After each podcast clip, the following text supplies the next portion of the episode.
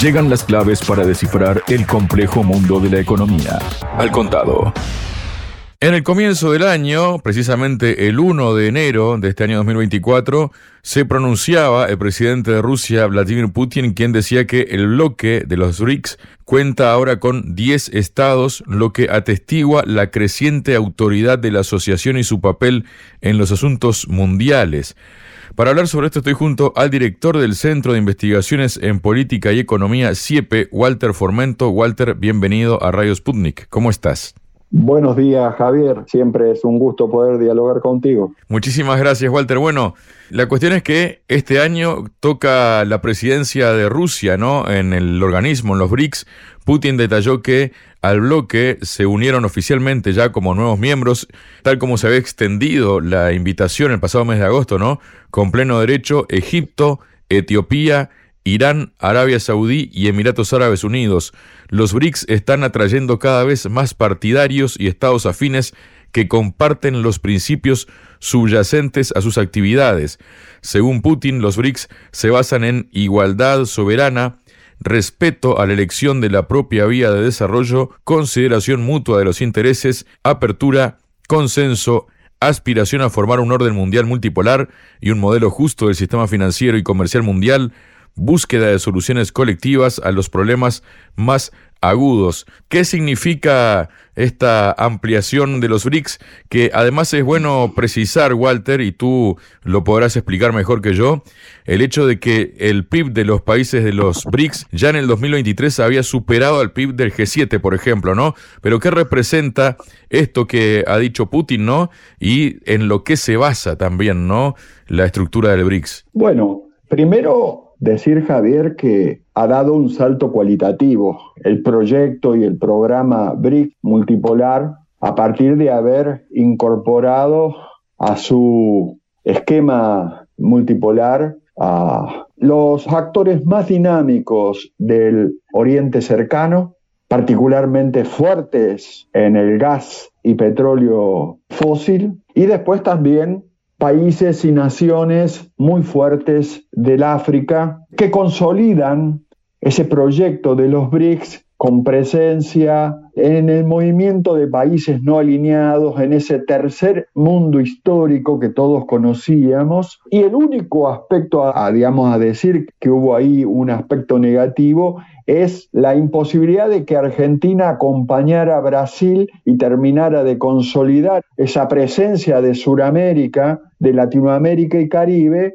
o la Suramérica, con Argentina ingresando y acompañando y haciendo ese tándem con el Brasil de Lula. El único aspecto negativo es ese aspecto donde, bueno, los grandes actores financieros globales jugaron fuerte, jugaron a fuerte en la campaña electoral argentina y lograron que la Argentina quedara con una presidencia que tiene una posición opuesta al fortalecimiento del BRIC, al desarrollo del multipolarismo, al desarrollo de una multipolaridad de naciones y pueblos que tengan iniciativa, independencia y soberanía. Bueno, así como decimos esto de Sudamérica por este tropiezo momentáneo en la Argentina, es la misma señal y el mismo significado de lo que significa la consolidación de África y del Asia, del Oriente Próximo dentro de los BRICS. Objetivo que tenía la OTAN cuando inició la guerra desde Israel sobre Gaza, prender fuego todo el Medio Oriente para generar una crisis que bloquee la dinámica de ampliación de los BRICS, el ingreso, por ejemplo, de las naciones de África y del Oriente Próximo a los BRICS que no logró. Walter, en este sentido, ¿no? Hay que tener en cuenta también a qué va a apuntar o en qué se va a enfocar, ¿no? La presidencia rusa de los BRICS en este año que se ejercerá bajo el lema fortalecer el multilateralismo para un desarrollo y una seguridad mundiales equitativos, que era lo que has estado explicando tú hace unos momentos. Dijo en este sentido el presidente Putin, tomaremos todas las medidas posibles para preservar las tradiciones y guiándonos por la experiencia acumulada por la asociación en los años anteriores, promover la integración armoniosa de nuevos participantes en todos los formatos de sus actividades.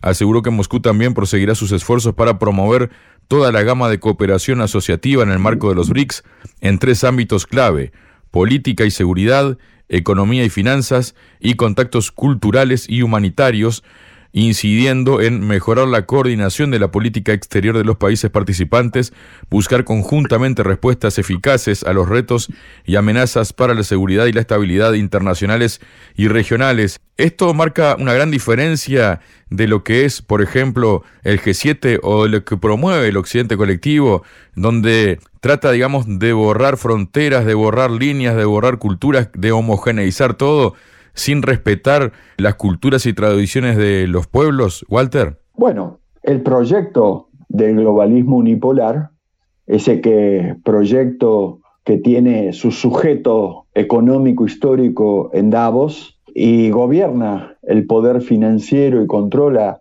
las grandes bancos centrales en todo el mundo, excepto en el mundo BRICS, tiene por objetivo tomar control de los bancos centrales, de las naciones y a partir del monopolio de sus monedas subordinadas, subordinar esa moneda a la moneda internacional dólar para ello, que estaban pensando incluso en un reemplazo global, y desde ahí controlar las naciones, controlar los pueblos, pero particular ir desarticulando la soberanía y la identidad nacional soberana de manera de ir constituyendo ese mundo global, globalista, unipolar, globalista, que viene tratando de imponer desde 1999-2001. Entonces, ese proyecto del globalismo unipolar es el que se encuentra hoy a la defensiva cuando ve que lo que se consolida y lo que avanza es el multipolarismo. Es decir, este salto cualitativo del multipolarismo en la geografía del el Oriente Medio y en la geografía del África es un golpe duro. Es un golpe duro que además lo vuelve cada vez más débil y más agresivo, porque tenemos que decir que este globalismo unipolar que quiere construir esta unipolaridad donde las naciones y los pueblos deben perder sus identidades y subordinarse y licuarse dentro del nuevo proyecto financiero unipolar, acaba de sufrir una contundente derrota con el ingreso del 90% de los actores que estaban para entrar a los BRICS. Luego, esto pudo ser así porque ninguna duda, el globalismo unipolar, Davos, la OTAN, han sufrido duras derrotas tanto en Ucrania como en Taiwán, como en la región de Gaza, donde Israel, si bien está llevando adelante una masacre de seres humanos en Palestina, no es cierto que ha logrado avanzar y consolidar sus posiciones. Incluso podríamos decir que si esto se extiende cada día que pasa, el gran perdedor es Israel y la OTAN, que es el gran actor que está detrás de Israel. Me quedo, Walter, con otras palabras que en su momento pronunció Putin, ¿no? Que dice que las prioridades incluyen de la presidencia de Rusia, ¿no? Que le toca ahora en el grupo, un mayor fomento de la cooperación en ciencia, alta tecnología, sanidad, ecología, cultura, deportes, intercambios juveniles y sociedad civil por lo que en el marco de la presidencia rusa, en el bloque está previsto organizar más de 200 actos de distintos niveles y enfoques en muchas ciudades rusas. Al asumir la presidencia, Rusia espera realizar un fructífero trabajo conjunto con todos los países de la órbita de BRICS. Y en este sentido, toca muy de cerca el tema de las tecnologías, ¿no, Walter? Y teniendo en cuenta además el tema de los microchips y demás, y esta guerra que ha desatado Estados Unidos no solo contra China, sino contra Rusia en este apartado, ¿no? Sí, Javier, es exacto eso que decís.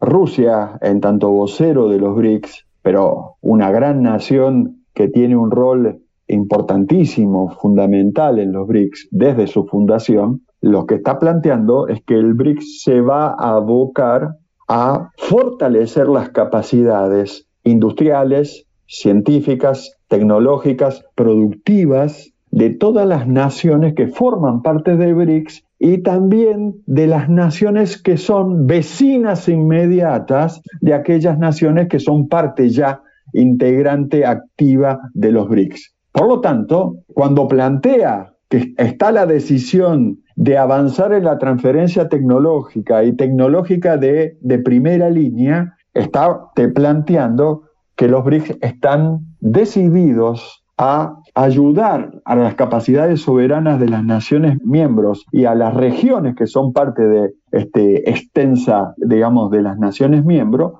no solamente en términos científico-tecnológicos, sino desde el punto de vista económico y estratégico, para que den saltos cualitativos, es decir, para que se vea concretamente que el multipolarismo tiene la capacidad de ser un motor del desarrollo humano en todas las naciones que forman parte de los BRICS y que son vecinas de las naciones que forman parte de los BRICS. Por lo tanto, es una decisión que es muy dura para los oídos del poder financiero británico norteamericano.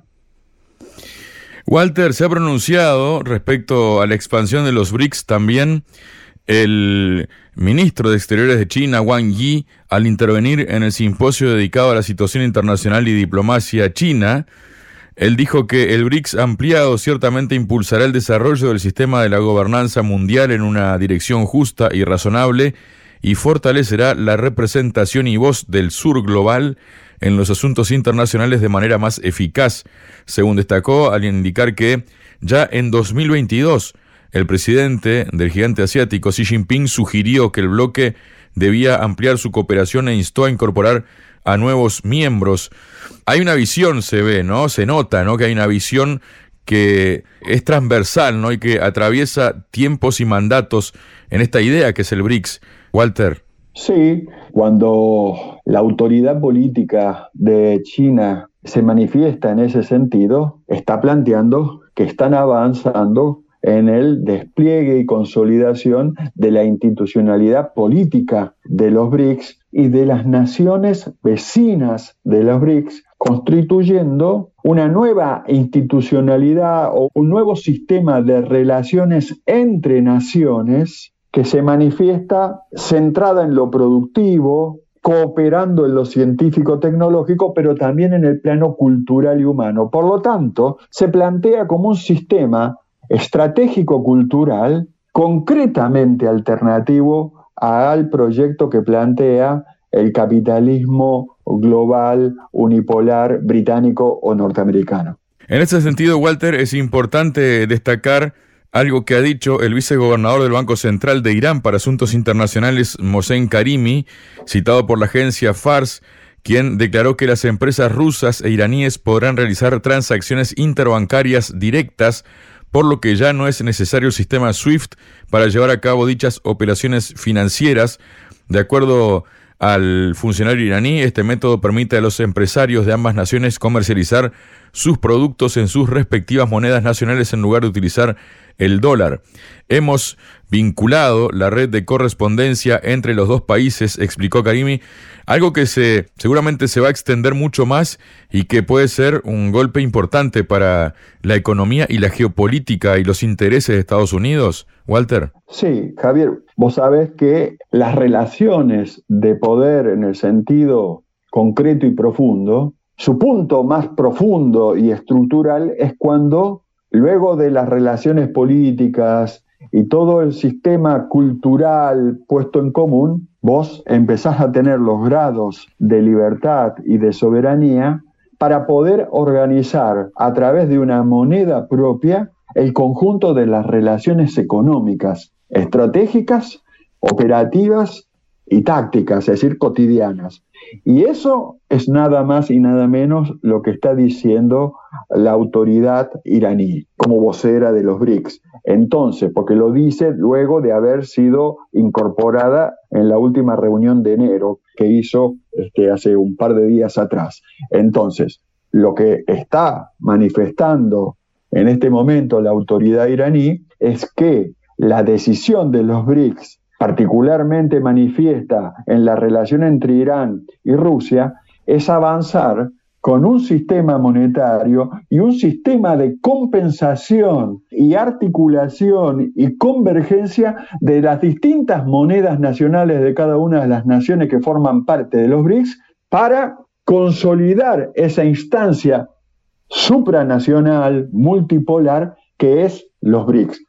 Y el paso adelante es incluso salirse del esquema SWIFT que es el esquema de compensación económico-monetaria de actividades económico-comerciales que había planteado el capitalismo. Bueno, esto es un planteo de multipolarismo que está hablando que económicamente el proyecto multipolar ya empieza a delimitar un área que es el área económico, industrial, científica y tecnológica más dinámica del mundo, con incluso soberanía monetaria, que es el punto más profundo y estratégico de la soberanía, de la manifestación de la soberanía de una nación o de una relación internacional entre naciones. Para cerrar, Walter, no quiero volver sobre mis pasos y recordar unas palabras que dijo Putin, ¿no? Sobre lo que en lo que se fundamenta los BRICS, ¿no? Dice igualdad soberana, respeto a la elección de la propia vía de desarrollo, consideración mutua de los intereses, apertura, consenso, aspiración a formar un orden mundial multipolar y un modelo justo del sistema financiero y comercial mundial, búsqueda de soluciones colectivas a los problemas más agudos, unos principios con los que parece que no está de acuerdo el presidente de Argentina, Javier Milei. Bueno, Javier Milei forma parte de un esquema que está muy vinculado tanto a los intereses financieros británicos y norteamericanos, y por eso su posición es diametralmente opuesta a la soberanía de los pueblos y las naciones. Milei, como presidente de la Argentina, expresa una posición totalmente alineada y subordinada a los grandes fondos financieros globales, es decir, al gran poder económico financiero norteamericano y británico. Y en su gobierno, incluso, ya lo hemos charlado con vos, Javier, en su gobierno incluso ha incluido dos sectores del poder financiero norteamericano, como es la banca comercial y la banca financiera, es decir, la banca con centro en Texas y los fondos financieros con centro en New York, que se encuentran en un plano de confrontación agrudo y estructural. Es decir, en el gobierno de Milley, incluso dentro de su estructura central, vos tenés los dos grandes sectores financieros que hoy chocan de manera frontal al interior de Estados Unidos. Es decir, no solamente el multipolarismo está planteando un proyecto totalmente distinto y alternativo al proyecto unipolar financiero, sino que, por ejemplo, en el caso del gobierno de Milley, se mete y se introduce adentro de la confrontación aguda y de las contradicciones agudas que hay entre actores del poder financiero norteamericano que no tienen dirimidas sus diferencias y él las hace parte de su esquema de gobierno. Muchas gracias, Walter. Javier, un gran abrazo para vos. En Radio Sputnik, al contado, el cable a tierra de la economía global.